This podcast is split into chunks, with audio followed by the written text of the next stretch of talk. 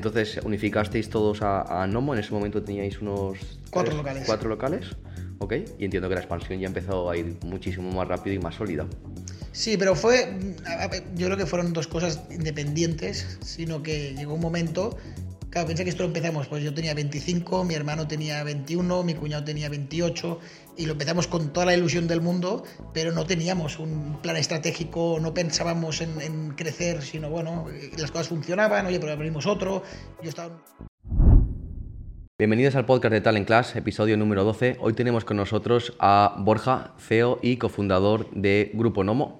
Grupo Nomo cuenta con 8 restaurantes, eh, 15 millones de, facturación y justo este año, además hacen 15 años desde sus inicios, cuentan con 198 empleados y restaurantes en varias eh, ciudades de Madrid. Tienen muchísimo foco en todo el tema de delivery, eh, que ahora nos contará en profundidad, eh, ya que es el, pues el número uno en la categoría de restaurantes japoneses de toda España en delivery. ¿Qué tal, Borja? ¿Cómo estás? Nada, mucho gusto, Nacho, de estar aquí. Un placer. Eh, bueno, pues podemos empezar, si quieres, contándonos un poco tu historia, cómo fueron los inicios de, Grupo Nomo y cómo fueron tus inicios previos a montar el Grupo Nomo. Bueno, yo al final, desde pequeño, estaba predestinado a dedicarme a la hostelería. No, mi, abuelo siempre decía que la gente comía para vivir y que él vivía para comer. Entonces, yo allí fui un paso más allá, hice de mi pasión mi, mi profesión. Entonces, casualmente mi, mi tía tenía restaurantes en Mojácar, en Almería, y yo con 17, 18 años, mientras estudiaba, pues iba allí a trabajar de camarero en, en verano y en Semana Santa. Y yo que era un gran apasionado de los restaurantes como comensal, eh, cuando descubrí el mundillo que había detrás, me quedé eh, realmente enamorado de, de la hostelería y era algo que me quedó en la cabeza. ¿Qué edad tenías en ese momento? Pues estuve haciendo esto hasta los 20, 21 años. Entonces, yo estudié Administración y Dirección de Empresas. Ahí fue por descarte, más que por vocación, pues no sabía hacer psicología, Administración de Empresas y pensé, bueno, haré esto que es lo, lo, lo que luego tendré más salidas. Sí que he sido emprendedor nato, desde pequeño siempre he ido montando cositas y cuando acabé la carrera monté una empresa con, con tres amigos, con tres buenos amigos, de un tema de manteles con publicidad, o sea que ya estaba algo vinculado con la hostelería. Allí aprendimos todo lo que no se tenía que hacer para que una empresa prospere y entonces me puse a- en consultoría. Pero la verdad que eso no está hecho para mí. O sea, para mí realmente eso era, era un suplicio. O sea, las horas me pasaban muy lentas. Y siempre tenía en la cabeza el tema de la hostelería. Y yo ya en aquella época, en el 2004, 2005, pues con 22, 23 años, la cocina japonesa me apasionaba y la cultura también. Y mi hermano estaba estudiando en Londres y me llamó y me dijo, oye, hay un tema de un restaurante japonés que está debajo de casa, que es, es una pasada y creo que tendrías que verlo. Y entonces, bueno, fuimos con la familia, con mi hermana, mi cuñado, y fuimos allá y lo vimos. Es, ahora es una cadena, se llama Wasabi, que es una cadena muy grande. Y entonces, en aquel ¿Cuántos momento... restaurantes tienen ahora, más o menos? Ahora, no sé, yo creo que cotizan en bolsa y todo. o sea, es ¿En una- serio? sí, sí, es, es, Wow. es- es una cadena que está por todo Londres. Buen referente entonces, Sí, y entonces cuando lo vimos era muy pequeñito, era un local, debía tener 40 metros cuadrados. Y la gracia es que el sushi que tenían era todo takeaway y delivery, pero era de un precio, relación calidad-precio muy buena. Cuando aquí el, el ticket medio de los japoneses que había en Barcelona en el 2005, pues era un ticket medio alto. Y entonces dijimos, oye, pues esto en Barcelona tendría cabida, porque el japonés no es una moda, es una cosa que ha llegado para quedarse, y prueba es que 15 años después la cocina japonesa está en todos sitios. En auge, sí. en auge. Es que de hecho, cuando nosotros empezamos, era una cosa exótica. Y hoy podríamos hablar de nativos sushitales, porque es que mis hijos de 4 años comen sushi. Y la gente de 60 años ya come también crudo. Sí, es cierto que no tiene una edad muy concreta para eh, comer hamburguesas. Eh, lo tome- perdona, comer hamburguesas, comer sushi lo hace todo el mundo a diferencia de a lo mejor de las hamburguesas o otro tipo de productos que sí que está más marcado, ¿no? Por eso es verdad que ahora abarcas a todas las edades y a todo el mundo. Total. Y entonces lo que sí que vimos que en el 2005-2006 eh, en Barcelona todavía no estaba preparada para un local donde solo hubiera takeaway. Cogieras y te lo llevaras o a casa o a comer en un parque como hacen en Londres. Y tuvimos claro que la gente sí que comía en, en el restaurante y quería tener su mesa y su servicio. Y entonces de ahí nace el, el Nomo en el año 2007, donde nosotros queríamos, teníamos muy claro tres cosas. Una, el producto, o sea, somos un restaurante y el producto tiene que ser excelente. Y por eso trabajábamos con las mejores materias primas y fichamos un chef japonés que venía, hacía dos, tres años estaba en Barcelona y venía de Tokio y que ahora es socio del proyecto. Eh, el servicio... ¿Cómo, ¿Cómo, fue esto, perdona? Eh, era empleado vuestro, entiendo que sería un empleado ejemplar y excelente, y decidisteis hacerle socio. Sí, o sea, yo en, yo te digo, yo tenía 25 años cuando este, empecé este proyecto y el jefe de sala, que yo sí que lo conocía de un restaurante, eh, me presentó a Nau. Me dijo, oye, hay un chef japonés que es buenísimo, le cuesta un poco el idioma, pero yo creo que tendría que sumarse a Nomo porque tiene muchas ganas y tiene su propia carta. Entonces, me acuerdo, aún me acuerdo como el primer día, siempre se lo digo, nos, nos vimos en el primer Nomo en Gracia en obras, que llegó ahí con su boina, con, con un castellano justito, y le pregunté, oye, después de hablar un rato, pero tú te ves capaz de llevar la cocina. Y entonces me sacó la carta hecha con los costes, eh, los escandallos, con todo. Y dije, ostras, eh, vente a casa, cocíname esto, eh, vemos si, si, encaja y nos cocinó y nos, o sea, era lo que queríamos nosotros y yo creo que fue amor a primera vista, también mi hermano, mi cuñado, todos dijimos, ostras, es que es, es la pieza que nos falta para el proyecto. Pero montáis un restaurante japonés y eres todos españoles, ¿no? Entonces faltaba un poco ese, esa propuesta de valor que entiendo que él de forma natural, innata, atrae al proyecto, ¿no? Y que Now desde el primer día fue mmm, clave y entendió muy bien porque ahora lo que hablamos de nativos sushitales, pues hace 15 años la gente cuando le decías que tenías un japonés decía, yo no como crudo. Y Nao supo interpretar muy bien eh, las técnicas japonesas, pero con el producto de aquí. Y lo supo conjugar muy bien. Y, de hecho nosotros teníamos una carta que era el 50% crudo, pero el 50% no lo era. ¿Qué le dirías tú a todo empresario el cual pues detecta algunos perfiles súper talentosos y que están apostando por la compañía y no decide eh, hacerles parte de la compañía eh, y por lo tanto pues muchos de ellos terminan yéndose a otras compañías o montan sus empresas o sus restaurantes. ¿Qué le dirías a todos ellos? Bueno, cada uno va a hacer lo que quiera, ¿eh? pero yo siempre he sido de, retener el talento porque yo pienso que entre todos hemos de crear algo más grande y da igual, o sea, es que al final no, no, hay que ver el pastel como una cosa que ya está concebida y yo tengo este trozo, no, o sea, yo voy a hacer un pastel cada vez más grande y en ese pastel cuantos mejores reposteros tengamos, mejor. Y yo en eso siempre he sido de cuidar al máximo a las personas y fichar al máximo talento. Y si tenemos que ceder una parte de la compañía, se cede. Tal, yo creo que cuanto mejor acompañado vayas en el viaje, más lejos vas a llegar. Correcto. Y continuando un poco con la historia, eh, conseguisteis captar a, a este chef eh, japonés y posteriormente. Bueno, y, y, aquí esto es importante porque a la hora de emprender nuevamente tienes muchos problemas de financiación.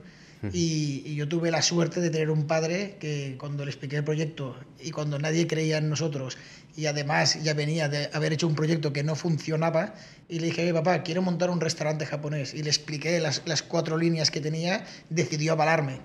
Y en aquel momento los bancos, todavía era antes a la crisis financiera, nos financiaron el 85% del proyecto. Brutal. Y gracias a eso, pues no es una, una realidad y pues con mucho esfuerzo, sacrificio, pero la verdad es que los, los inicios son maravillosos. O sea, yo ojalá pudiera volver a vivir aquello porque estábamos 14 horas al día, era un modelo que cambiaba, o sea, cambiábamos la carta cada dos meses. Era un laboratorio, ¿no? Era un laboratorio de ideas y, y todos los que éramos 10 personas trabajando y la media de edad era de 26 años y, y fue maravilloso, o sea, los 10, de hecho, Now hoy es socio, Hisanori, que era un, un, un, camarero que empezó de camarero japonés, hoy es el director de operaciones. Mi hermano y mi cuñado, que ya eran socios, en aquel momento no estaban en activo y ahora están en la empresa. O sea, la verdad es que ha sido un sueño o sea, y, y, era una cosa divertidísima. Total. Y además has emprendido con tu hermano, ¿no? Con, con, un familiar. Sí, sí, con mi hermano y con mi cuñado, que casi es como un hermano porque estaba con mi hermana desde bueno. los 14 años. Y eso es algo muy común que yo he detectado personalmente en el sector de la hostelería, que es emprender con tu familia y bueno, yo he escuchado todo tipo de historias. Entiendo que vosotros sois la parte exitosa de ese tipo de historias, pero también hay pues dramas muy grandes ¿no? en el sector de, de familias hosteleras que bueno, que a lo mejor si no les va tan bien, pues toda la familia se puede arruinar o si les va muy bien, como es vuestro caso, pues triunfáis todos juntos, ¿no? que es algo muy bonito. Nosotros aquí lo, lo, lo bueno que tuvimos es que empezar, empecé, éramos socios, pero empecé yo y a medida que fuimos creciendo en el segundo restaurante, entró mi hermano estando en la sala, cuando arrancamos la línea de delivery, mi cuñado, que era abogado, llevaba 14 años en KPMG, pues dejó la abogacía y se vino a, a trabajar. De hecho, allí en el despacho le preguntaron si se encontraba bien, o sea, que se, que se tomara unas vacaciones y que luego ya ya lo vería más claro. Buen fichaje, ¿eh? Un abogado de KPMG. Sí, sí. Buen fichaje. Y bueno, y entonces poco a poco fuimos confeccionando y, yo creo que, como decías tú, el, tema de familia, empresa familiar es complicado, pero yo creo que si sabes eh, ser generoso y, hablar las cosas, qué mejor que estar con la familia en la empresa. O sea, yo eso sí que no lo cambiaría por nada. Sí, tú lo, volverías a hacer, sí, sin, duda. sin duda sí, sí. O sea, sí que recomiendas a alguien que analice su entorno, ¿no? Entiendo, eh, su entorno familiar en este caso, y si es el apropiado que apueste por ello, y entiendo que si no es así, eh, que busque otro tipo de socios que no sean familiares. Claro, en nuestro caso, claro, eso, es básico. No por ser tu hermano va a ser bueno, pero si tú tienes una persona que es buena y además es tu hermano, claro, nosotros, mi hermano estudió eh, marketing. Entonces todo el tema de marketing, diseño, imagen, pues lo lleva él. Mi, mi, eh, mi cuñado lleva todo el tema de abogados y todo el back office y Now lleva la oferta gastronómica. Entonces al final somos un equipo que nos complementamos muy, bien. Sí, sí totalmente de acuerdo. Eh, por continuar un poco con la historia, em, montasteis el equipo, tenéis un único restaurante. Em, ¿Cómo fueron los siguientes pasos? Bueno, la verdad es que desde el inicio funcionó muy bien, porque en Barcelona nosotros conocíamos a mucha gente, los, tres hermanos. Eh, mi madre es una relaciones públicas nata, entonces siempre lo dicen en, en, la empresa, lo dicen, la mejor comercial de Nomo es tu madre. Y, y conseguimos arrastrar a gente de diferentes edades y, desde el principio fue muy bien. Hablamos de 2007. 2007. Abrimos en 2007. Y la fórmula funcionó, o sea, no muera como un club. La gente, nosotros ya lo habíamos visto así, de queríamos un, un, restaurante donde la gente se sintiera como en casa, un ticket medio en aquel momento de 32, 33 euros. Que hace 17 años estaba muy bien, ¿no? Sí, sí, estaba muy bien. Y la gente, pues bueno, al final veías que la gente repetía semanalmente. O sea, nosotros lo que queremos es en Nomo, que la gente venga según claro, cada uno su economía, pues cada semana hay gente que viene una vez al mes y hay gente que viene una vez al año. Pero se crea una comunidad. Y eso fue el primer Nomo y cómo funcionó. Y luego por la zona donde estaba ubicado, en Gracia, que es un sitio de mucho tráfico de gente, pues teníamos muchos actores, futbolistas, de hecho, venía toda la plantilla del, del Barça y eso hizo realmente que, que bueno, se hablara mucho del, del, Nomo. ¿Qué tipo de futbolistas han ido a comer a, Nomo? Del Barça todos, y a partir de la época sí, oye, tanto. De la ¿Messi ha estado allí comiendo? No, este no ha venido. Este, este ha hecho delivery, este ha hecho delivery. ¿En serio? Sí, sí, tanto. ¿Y, cómo, cómo has sabido eso? ¿Por la dirección? Por la dirección y el hermano lo recogía, sí, sí. Qué Pero bueno, en la época de, aparte, una época muy buena del Barça, pues bueno, venían Puyol, Villa, Xavi, sí, han venido todos, Piqué. ¿Y cómo es ese servicio para ti, para tu equipo, cuando de repente ves que estás cocinando para, para una celebrity y un superatleta como es Puyol o los que has mencionado? ¿Qué, qué presión extra le suma esto al bueno, equipo? para mí fue un sueño hecho realidad, porque desde pequeño había sido del Barça y que vinieran al restaurante cada semana a tener gente así, y con Puyol, pues haber comido en la mesa, pues hombre, fue la verdad con 25 años un, un sueño. ¿Y al equipo le metía mucha presión extra? Bueno, le, metía presión, pero le gustaba mucho. Ya, ya. Le gustaba mucho. Qué bueno. Y estuvisteis como un año, ¿no? Validando este primer concepto en el primer restaurante antes de escalarlo. Tuvimos tres años, yo creo dos años y pico, porque abrimos en diciembre de 2007 y el siguiente restaurante lo abrimos en 2010. También en Barcelona. También en Barcelona, sí. De hecho, está, están muy cerca el uno del otro, están a 10 minutos andando. ¿Y cómo fue este, este reto operativo de, de, abrir un segundo local? ¿Y por qué lo abristeis tan cerca? ¿No, no, no, hacía, ¿No se hacía autocompetencia el uno del otro o pasabais clientes? De hecho, como en el primer Nomo lo que queríamos era un poco adaptar el modelo que habíamos visto en Londres y apostamos por ser en relación que haya precios muy buenos. ¿Y, y qué, qué teníamos que hacer al final? Pues buscar rotación entonces en el primer Nomo no se reservaba, eh, no había café, que eso es una cosa que molestaba mucho a la gente. Eh, el cliente se tomaba nota él mismo. De hecho, diseñamos una carta de imanes que a una hora, 15 años después, aún, aún sigue. ¿De imanes? ¿Cómo es eso? Bueno, el cliente tenía una carta y luego tienes una caja de metal con una cuadrícula con imanes y entonces pues tú ves el plato 8, entonces con un imán lo pones el 8, el plato 12 y tal. Y eso es una cosa que, que gustó y bueno, 15 años después sigue, sigue funcionando. Qué bueno. Entonces nos encontramos que por el tipo de cliente que venía, a veces querían un poquito más, poder reservar eh, el café. Entonces el segundo restaurante, lo que en nuestra idea fue montar un gnomo, que queríamos que fuera un gnomo con un servicio como el que nos pedían, pues con el café, con un servicio, teníamos un, un sommelier, pero que luego nos dimos cuenta que no era nuestro modelo y luego volvimos a, a un gnomo. Eh, ¿En el tercer restaurante o en el segundo? No, en el segundo mismo. Luego fuimos ajustando y de hecho nosotros al principio cada restaurante se llamaba diferente. O sea, el primero se llamó Nomo, el segundo Cuo, el tercero fue un Nomo Market, luego el Humo. Y a partir del cuarto y ver que la gente le llamaba Nomo y que nosotros nos esforzábamos en hacer cartas diferentes, en- hacíamos un 70% de la carta igual y un 30% diferente en cada local. Y, y vimos que la gente no lo entendía. Y que le- ellos le Nomo Galván, Nomo Gracia. Y llegó un momento que nos sentamos y dijimos, oye, vamos a hacer un renaming, cambiamos a Nomo, unificamos y ya está, que es lo que nos pide el público. Creo que aquí esto es un punto súper interesante porque es la lucha de la creatividad del emprendedor, ¿no? Que al final queremos hacer cosas súper complicadas todos y realmente luego cuando lo bajas a tierra con el mercado y el consumidor real te das cuenta que a veces lo simple y lo sencillo funciona mucho mejor. No hace falta que tengas cartas diferentes ni 50 nombres diferentes, que hay gente que le funciona porque hay conceptos que no, no tienen cabida ser, tan- ser tan replicables. Pero yo es una, una buena metáfora, ¿no? De al, al final keep it easy, ¿no? Eh, Déjalo a lo sencillo, que muchas veces es lo que funciona. Sí, sí, en nuestro caso fue eso. O sea, nos complicamos nosotros y, cada vez que abríamos eh, lo complicábamos todavía más cuando lo que gustaba era el inicial. Mm, Eso es muy común en, en muchísimos grupos, ¿no? Que quieren crear conceptos muy diferentes, pero a nivel operativa eso tiene que ser un, bueno, un reto mucho más elevado que tener un concepto y escalarlo y que sea sólido. No, no, es que al final el tener un único concepto como tenemos ahora o modelo nos ha simplificado operativamente muchísimo, porque tienes una carta, unos uniformes, la misma vajilla y lo único que hacemos nosotros, cada local pues tiene su diferente sello porque cogemos diferentes interioristas que adapten el local al, al- al momento. A nivel de comunicación, te imagínate tener 15 redes sociales diferentes en vez de una, ¿no? Sí, sí, no, no. Total.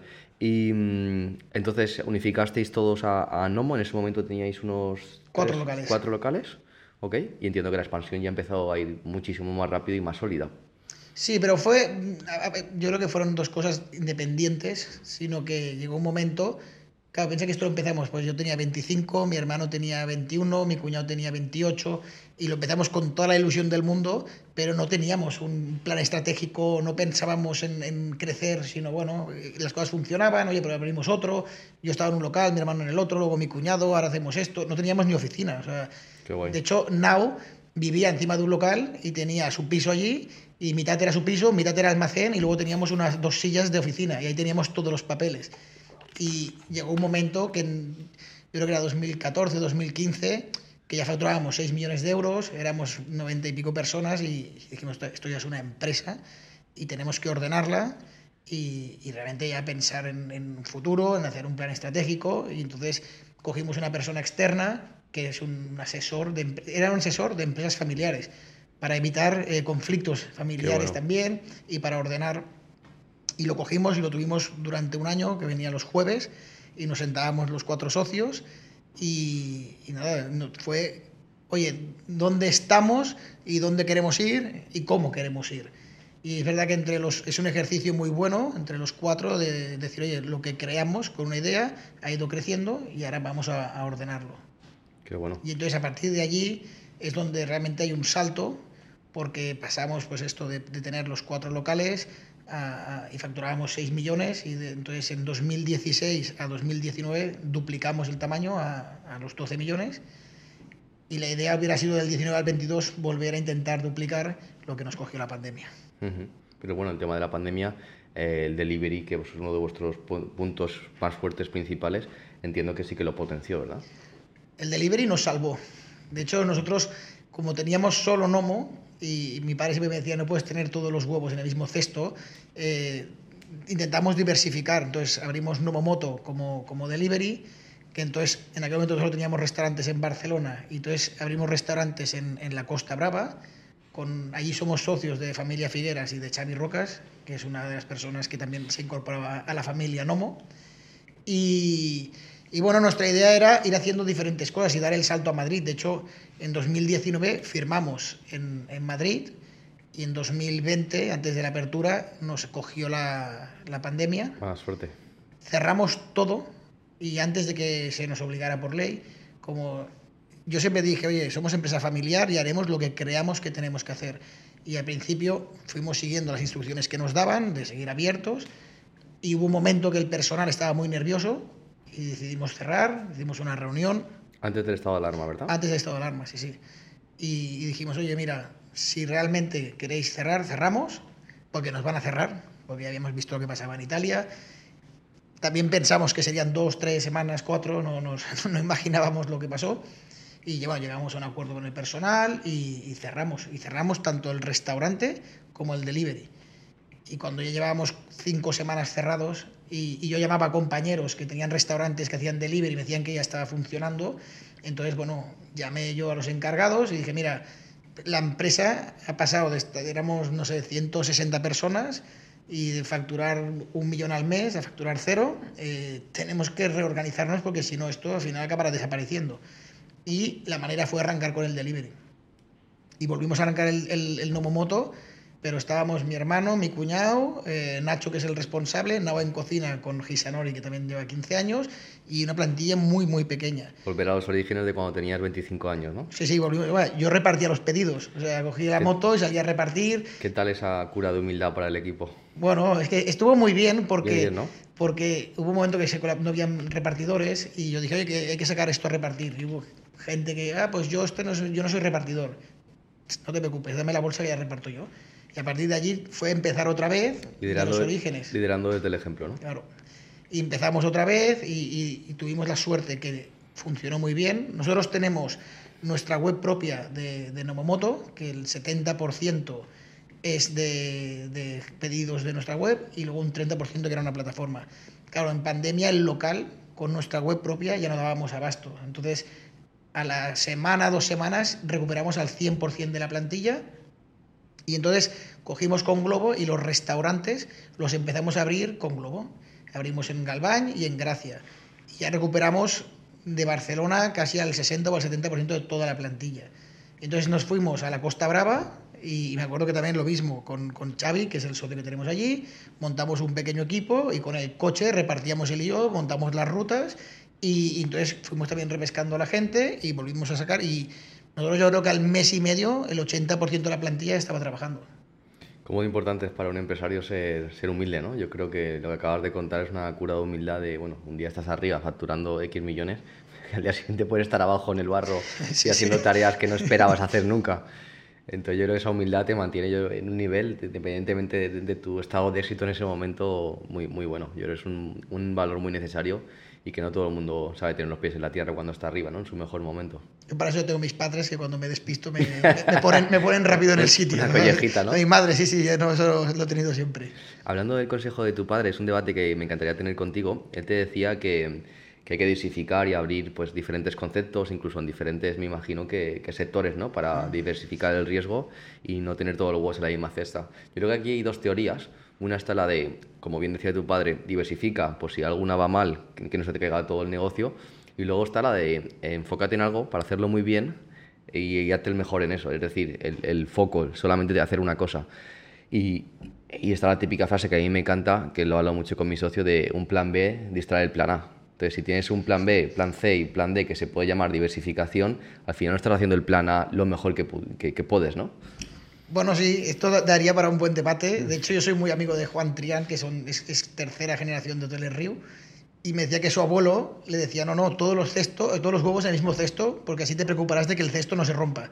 Entonces, es verdad que, bueno, de hecho yo creo que nosotros, y hemos hecho, ¿eh? o sea, dentro de diversificar, hemos montado otro tipo de negocio, ya no solo de Nomo, ¿Ah, sí? y sí, y incluso montamos un restaurante diferente, y al final... Eh, lo que es nuestro negocio principal es Nomo y ahora le dedicamos el 100% del tiempo a lo que es Nomo. Otra cosa es que podamos invertir quizá en alguna cosa o que nos guste. Como inversores, pero no Como estar... inversores, pero ya no queremos estar porque incluso pues restaurantes, montamos esto un restaurante que no era japonés y al final te distrae de, de, lo que es tu foco. Totalmente. Yo creo que el emprendedor de por sí es una persona muy inquieta y que está todo el rato buscando cosas o aunque no lo busques si te llegan te distraes pero yo creo que como emprendedores tenemos que tener un filtro, ¿no? Y decirnos no a nosotros mismos, oye, esto es muy buena idea, seguro que tendría mucho éxito, pero eso ya es un plan B, eso me está distrayendo de mi foco principal.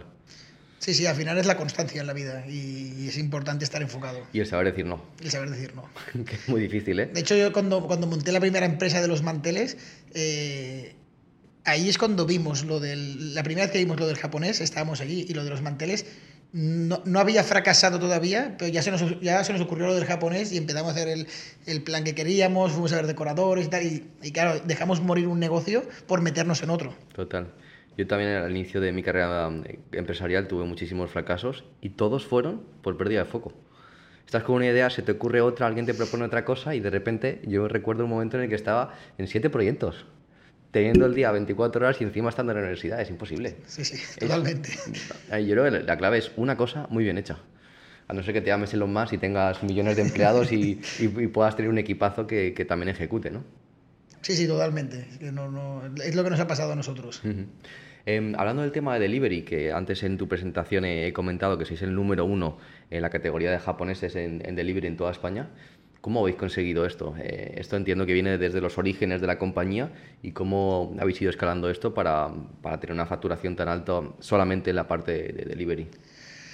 Pues al final en Nomo siempre decimos que, que, escuchamos al cliente y en función de lo que nos dice el cliente nosotros vamos haciendo. Y, y, esto fue de forma natural. O sea, teníamos el Nomo de Gracia, teníamos el Cuo y la gente el viernes y el sábado venía a buscarte el, pedido y se esperaba allí y aparte se esperaba 40 minutos y se iban y a nosotros nos complicaban mucho las operaciones porque estabas con los clientes que tenías cola porque no reservábamos, tenías a la gente esperando su pedido y veíamos que cada vez iba más y decidimos apostar por, por, por el delivery. Hablamos de, por contextualizar, Nomo 2007, claro. eh, no existía el delivery en España, solo lo hacía Telepizza y los restaurantes chinos, ¿no? Claro, es que no, no existía ni Deliveroo, ni Globo, ni nada. O sea, de hecho, en el primer Nomo Moto que teníamos que, que funcionaba y el reparto nos estaba costando mucho, cuando llevábamos un tiempo, eh, me acuerdo que el fundador de Globo, Oscar Pierre, me llamó porque estaba empezando con Globo y que si queríamos que, nos, que ellos estaban montando esta aplicación para un tema de si queríamos que nos hiciera soporte en el, ¿En en el reparto. Sí, sí.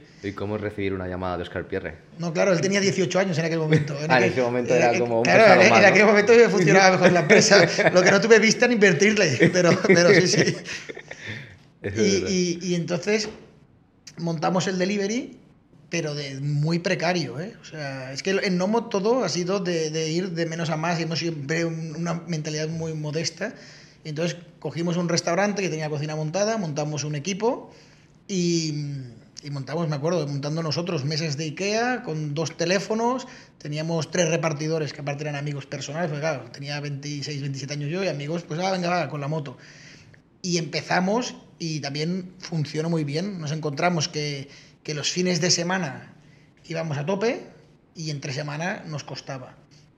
Y tuvimos que empezar a hacerlo todo, o sea, no, te, no había página web, es que no, no existía. Entonces, un e-commerce de una charcutería la adaptamos a, a, a, nuestra, a, a nuestro modelo. ¿Cómo es eso? ¿Comprasteis el e-commerce de una charcutería? Sí, que lo habían desarrollado y nos lo adaptaron. Pero claro, eso era muy complicado porque al final es que nosotros como constantemente cambiábamos cosas, se lo pedíamos y el informático nos decía, oye, es que tardaré un mes y cuesta tanto. Y claro, al final... El, no era escalable. No era escalable y económicamente era insostenible porque tampoco ganábamos tanto dinero como ni para pagar todo lo que necesitábamos hacer. Y entonces conocimos una persona que tenía una empresa muy grande, que ya trabajaba con unas webs que eran plantillas, eh, lo vimos muy claro, hicimos el un cambio. WordPress de toda la vida. Era un WordPress, sí, pero ¿qué pasó? Que cuando era muy bonito, pero el back era fatal. ¿De qué y año más o menos eh, estás hablando? Esto debía ser 2013, una cosa okay. así. 2013-2014 yo creo. Entonces nos colapsó la web y de hecho nos cayeron las ventas un 50%. Y todos los pedidos que entraban de todos los hora, pedidos, ¿no? claro, no, no, funcionaba, se colapsaba, no te dejaba pagar, o sea, era un desastre. Y entonces, nos, no, entonces contactamos con una empresa y nos desarrollamos una web propia y a partir de ahí ya hicimos todo el e-commerce hasta, hasta el momento de hoy que hemos tenido, pero claro, ha sido prueba-error, prueba-error y hemos gastado en eso muchísimo dinero. Sí, sí, el tema de, de, la web yo creo que es el talón de Aquiles de toda empresa que no tiene un departamento gigante de desarrolladores, ¿no?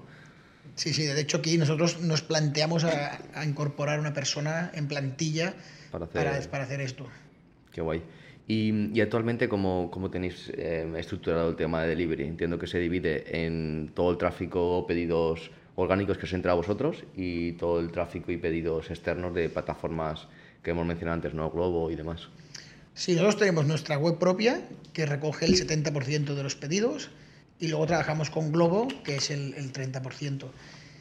nos funciona muy bien en Barcelona porque llevamos pues 10 años con, con el delivery, más de 10 años. Y, y, al final ha sido una cosa orgánica, del boca a oreja, de, de, ser los primeros, yo creo que llegamos en el mundo del sushi en delivery. Y nos ayuda mucho tener un partner como Globo para cuando queremos ir a otra ciudad. De hecho, en el 21 abrimos Nuevo Moto Madrid y, y allí ha sido totalmente al revés. O sea, el 80% de los pedidos venían por Globo y el 20% de web propia.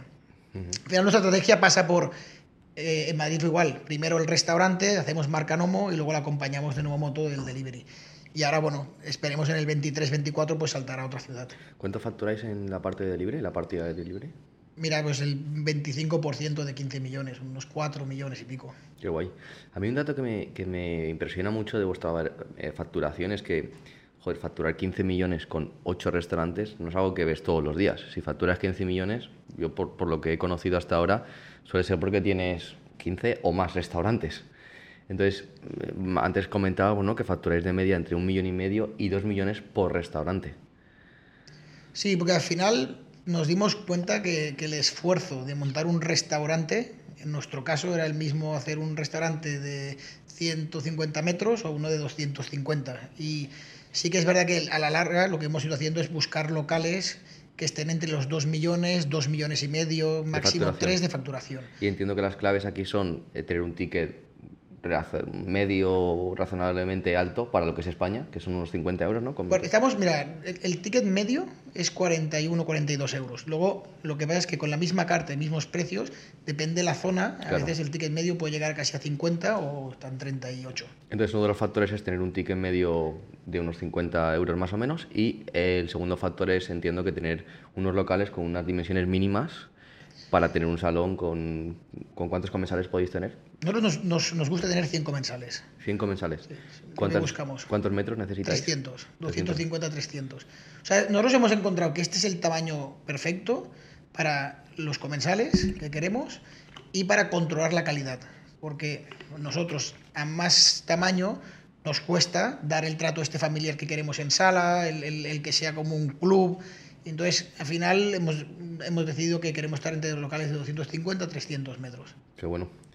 Hablemos de Paco. ¿Qué es Paco? ¿Quién es Paco? ¿Quién es Paco? Paco es eh, casi el jefe de la empresa. ¿eh?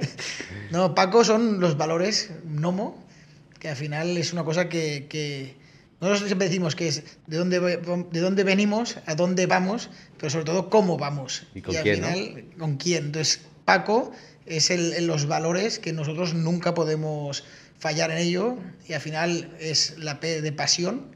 Yo creo que en la vida hay que tener pasión en todo lo que se hace, no, no solo en el trabajo, sino con la pareja, con los amigos, con el deporte. Y yo me lo aplico a todo. O sea, si hay algo que no me apasiona, pues no lo hago, porque hay una vida y un tiempo limitado. Total. ¿Sabes? Y es lo que me pasó. Yo me acuerdo en consultoría, yendo a trabajar en el coche, aún me acuerdo, y mirando a la gente de al lado las caras a las siete y media de la mañana, y dije yo, esto para mí no lo quiero toda la vida, con lo cual tengo que buscar una salida. Y de ahí me, me retomé el tema del, del sushi. El aprendizaje constante al final es tener un chip de que podemos aprender en todo momento.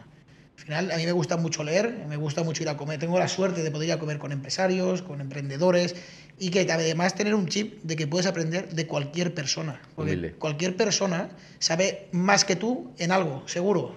Entonces, si tú tienes ese chip, al final aprendes de todo el mundo. Total. Aprender desde la humildad. Aprender desde la humildad. Y, y, a mí cuando alguien aquí dice, yo ya lo sé todo, digo, ostras, pues entonces en Nomo ya no sigas, mejor vete a otro sitio porque aquí estamos por aprender todavía.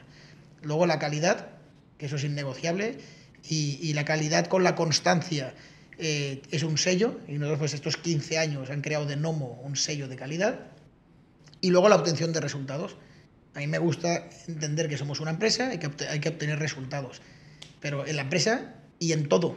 O sea, al final cualquier cosa que hagas tiene que luego ser medible, porque incluso si haces una dieta, pues que te puedas pesar y ver que lo que has hecho pues tiene un premio. Y al final todo eso es lo que te hace motivar. Y a nosotros como empresa, el, el, crecer, el aumentar facturación, ya no es un tema económico, sino es una cosa que nos llena.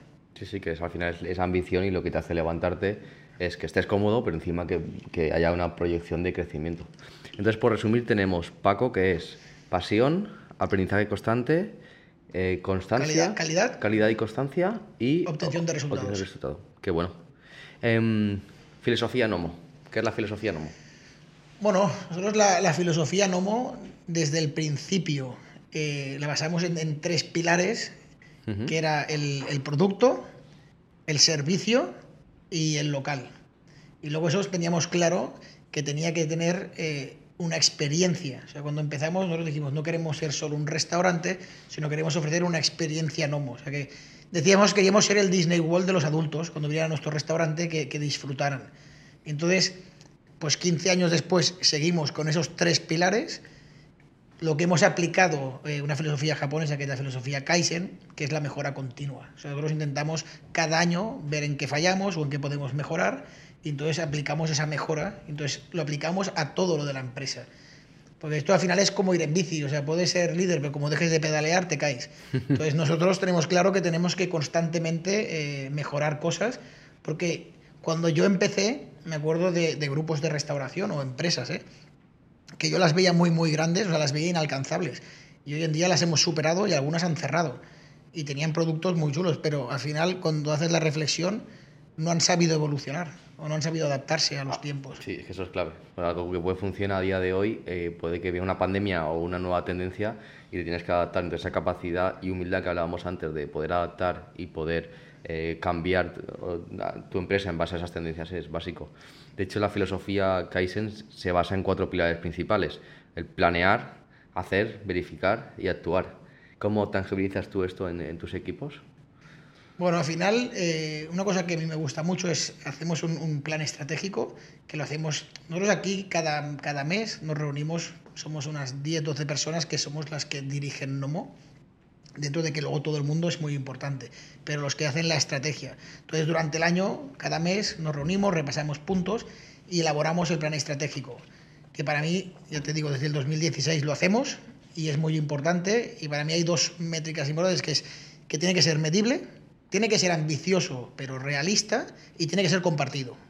Porque quizá los primeros los hacíamos y no los compartíamos quizá por miedo a que nos copiaran o teníamos muchas reservas y luego al final te das cuenta que da igual, o sea, compártelos con todo el equipo, compártelos con quien sea, que al final tú tienes tu plan, tienes tu negocio y te podrán ver cosas o copiar que, que al final eso es bueno, porque si no te copian es que no lo estás haciendo muy bien. Entonces, para mí es realmente hacer el plan, compartirlo con las, con las personas y hacer un seguimiento. Y que ese plan estratégico que tú haces, si se cumple, tiene que tener beneficios para todo el mundo. Uh -huh. O sea, nosotros en Nomo cuidamos mucho a las personas y tenemos que ofrecer eh, carrera de futuro, eh, preocuparnos por ellos. De hecho, nosotros en la, en la pandemia eh, nos portamos muy bien con todo el equipo. Y de hecho, en mes de enero igualamos las nóminas a todo el mundo. Eh, se ayudó a la gente, tratamos realmente desde recursos humanos, tienen un gran trabajo de llamar a las personas y eso ha tenido un efecto muy, muy positivo. Entonces al final te das cuenta que cuidar a las personas, ellas luego cuidan de la empresa. Total. Y esto va muy ligado con, yo creo, con el plan de carrera también, ¿no? Que un empleado eh, que tú detectas que tenga talento, consigas motivarle haciéndole ver que con trabajo duro, experiencia y formación puede terminar una posición muy ambiciosa para él en ese momento, unas condiciones bastante buenas, ¿no? Bueno, yo creo que eso es en, en, en la vida, que ahora a veces mmm, cada uno es libre de pensar o hacer lo que quiera, pero parece que ser ambicioso o querer mmm, prosperar está mal visto. Y entonces yo creo que en la vida está muy bien y que al final has de ser, o sea, todo el mundo ha de ser consciente que para llegar donde quiera llegar eh, hace falta esfuerzo, sacrificio y luego ya llegarás. Pero mmm, la gente a veces quiere llegar muy rápido o, o sin esfuerzo yo al final hemos conseguido crear esta empresa, que nosotros estamos muy orgullosos, pero durante muchos años eh, trabajaba 14 horas, eh, los fines de semana cuando mi pareja se iba pues yo me quedaba y, y ahora mismo que he tenido, tengo tres hijos, eh, me los tengo que perder a veces y yo sé compaginar muy bien ¿eh? y al final hay que saber compaginar en la vida todo, pero, pero hay que esforzarse y hay que sacrificarse y en Nomo lo que hacemos es a las personas que están dispuestas y quieren eh, mostrarles un, un, camino, una carrera de futuro y, y, ellos ven que al final se abren locales y el que empezó de camarero puede ser segundo encargado, luego ser encargado, luego acabar siendo responsable, directores de operaciones, gente que ha estado en los restaurantes ha pasado a las oficinas, han liderado un departamento y entonces ven que eso, aparte de ser un trabajo, es un estilo de vida, que es lo que decimos en Nomo, y estas personas dicen, ostras, yo soy feliz en Nomo. Y eso, eso es lo que hace... De hecho, nosotros en Nomo ahora tenemos una cosa buena, que es cuando entra una persona que no es buena, el equipo la echa. No somos nosotros, el equipo... Sin pasar por vosotros. Sin pasar por nosotros. Qué bueno. Y mm, yo creo que esto es un, tema que está en boca de todo hostelero a día de hoy. Oye, no encuentro personal, es, hay mucha rotación, se van todos. Y yo creo que muchas veces, aparte de echar balones fuera, de no hay gente que quiera trabajar, también hay que hacer una reflexión hacia adentro de, ¿es mi compañía interesante? ¿Soy atractivo para que la gente quiera trabajar conmigo? Eh, estoy reteniendo el talento de forma, eh, de forma sostenible, con condiciones adecuadas. Eh, con una cultura de empresa como tú comentabas, ¿no? de me apetece pertenecer a Nomo. Y a nosotros, eh, alumnos de nuestro máster de, emprendimiento y gestión en hostelería, nos escriben semanalmente de, oye, ayúdanos a buscar este perfil, un cocinero, jefe de cocina, eh, un, un área manager, un gerente, no tengo personal. Yo creo que obviamente hay un problema en el sector, estoy de acuerdo con ellos, pero también hay que hacer un trabajo hacia adentro en la compañía, valores, cultura, misión, visión hay un problema, ¿eh? O sea, a nosotros nos cuesta. O sea, si yo te digo, no, a nosotros no nos cuesta, eh, mentiría. O sea, nos cuesta encontrar gente, pero sí que es verdad que si tú tienes una filosofía de cuidar a la gente, de plan de carrera, eh, todo es mucho más fácil. O sea, yo de hecho, nos, o sea, encargados y responsables eh, no nos cuesta encontrar. O sea, porque al final como los formamos... Promoción interna. Promoción interna. De hecho, ahora, que en el año 2022 no hemos abierto ningún local, eh, nos hemos encontrado que gente que estaba de segundo está empujando porque es el primero. Y, digo, esto esperar, esperar que ya llegará. Nos ha costado más encontrar personal base. Pero la gente de la casa, si la cuidas y, realmente les ofreces un, proyecto de futuro, mm, yo creo que es verdad que los hosteleros tenemos que, bueno, también ha sido un, sector, pero que, era así, es que es normal que se hacían más horas, luego los, los, los fines de semana se trabaja, todo el mundo desde fuera dice, no, pues que o, desde no trabajen el fin de semana ya, pero luego la gente quiere salir el fin de semana y tenemos que tener personal el fin de semana o, en los locales de temporada. Entonces hay que convivir con la realidad y hacer que esa realidad sea lo mejor posible para el equipo. ¿Cómo hacer la formación de, vuestro equipo? Porque esa promoción que tú comentabas entiendo que va ligada a una formación, ¿no?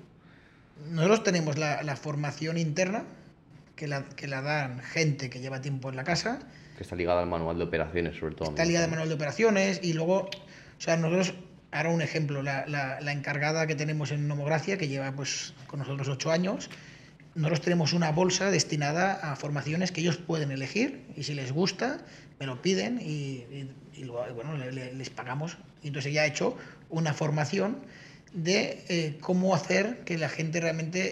Eh, o sea, al final es una, una, una manera de evaluar a la gente para darle las herramientas de ver en qué fallan, en no fallan y hacerles luego una formación y, irles acompañando en este seguimiento. Entonces, pues Camila lo ha hecho, lo hemos puesto en práctica en el Nomogracia con dos personas que eran segundas, se les hizo una evaluación, se les dijo puntos fuertes, puntos flojos, se habla con, los, con tres personas de un rango inferior y con la persona de un rango superior, desde recursos humanos le han hecho una, un, les han enmarcado qué formaciones tenían que hacer y la verdad que estas personas han hecho un cambio muy grande. Pues Camila ahora, esta formación la está impartiendo ella a todos los responsables del grupo. Qué guay. Yo creo sí por importante para el crecimiento de, de, una empresa, ¿no? Que esté acompañado esa, esa, bueno, ese plan de carrera con una formación, obviamente con un buen salario eh, económico y emocional, ¿no? Que es, que es, que esto, mira, esto realmente ha venido eh, motivado porque me ha pasado a mí, y yo creo que nos ha pasado a todos en las empresas, porque otro día estábamos en un desayuno, lo explicábamos, que cuando ves a alguien que hace su trabajo muy, muy bien, tú piensas que lo tienes que promocionar. Y entonces a mí me ha pasado de coger un jefe de cocina o un jefe de sala y promocionarlo director de operaciones, pero no le he dado la formación. Y entonces cuando lo he promocionado, he perdido. O sea, ha hecho de mal director de operaciones, pero ya no lo podía volver a tirar para atrás. Y entonces he perdido un muy buen jefe de sala y he perdido director de operaciones y tengo que volver a empezar. Entonces, eso nos lleva a decir, ostras, nosotros estamos promocionando gente, pero no les damos la formación para el cargo al que van. Mm, tenían una buena actitud, una buena predisposición, pero iba, le faltaba acompañarles de, esta formación específica para su rango, su rol. ¿no? Claro, y, te acabas cargando a esa persona dentro de la compañía, porque tirar para atrás es muy difícil. Entonces ahora lo que hacemos es al revés, primero damos la formación y luego lo ponemos en el cargo. Total. Oye, qué bueno. Pues nada, un placer haber compartido estos, estos minutos con, contigo y haber aprendido muchísimo sobre tu historia.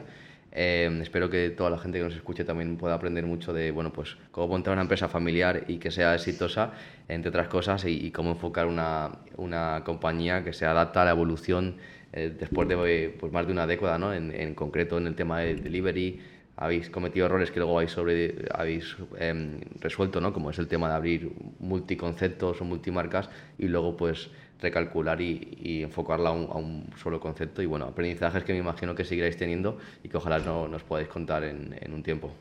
Perfecto, oye, muy agradecido y espero que mi experiencia y mis fallos y errores pues también les sirvan a la gente. Así que muchas gracias Nacho por vuestro tiempo. A ti, un abrazo. Un abrazo.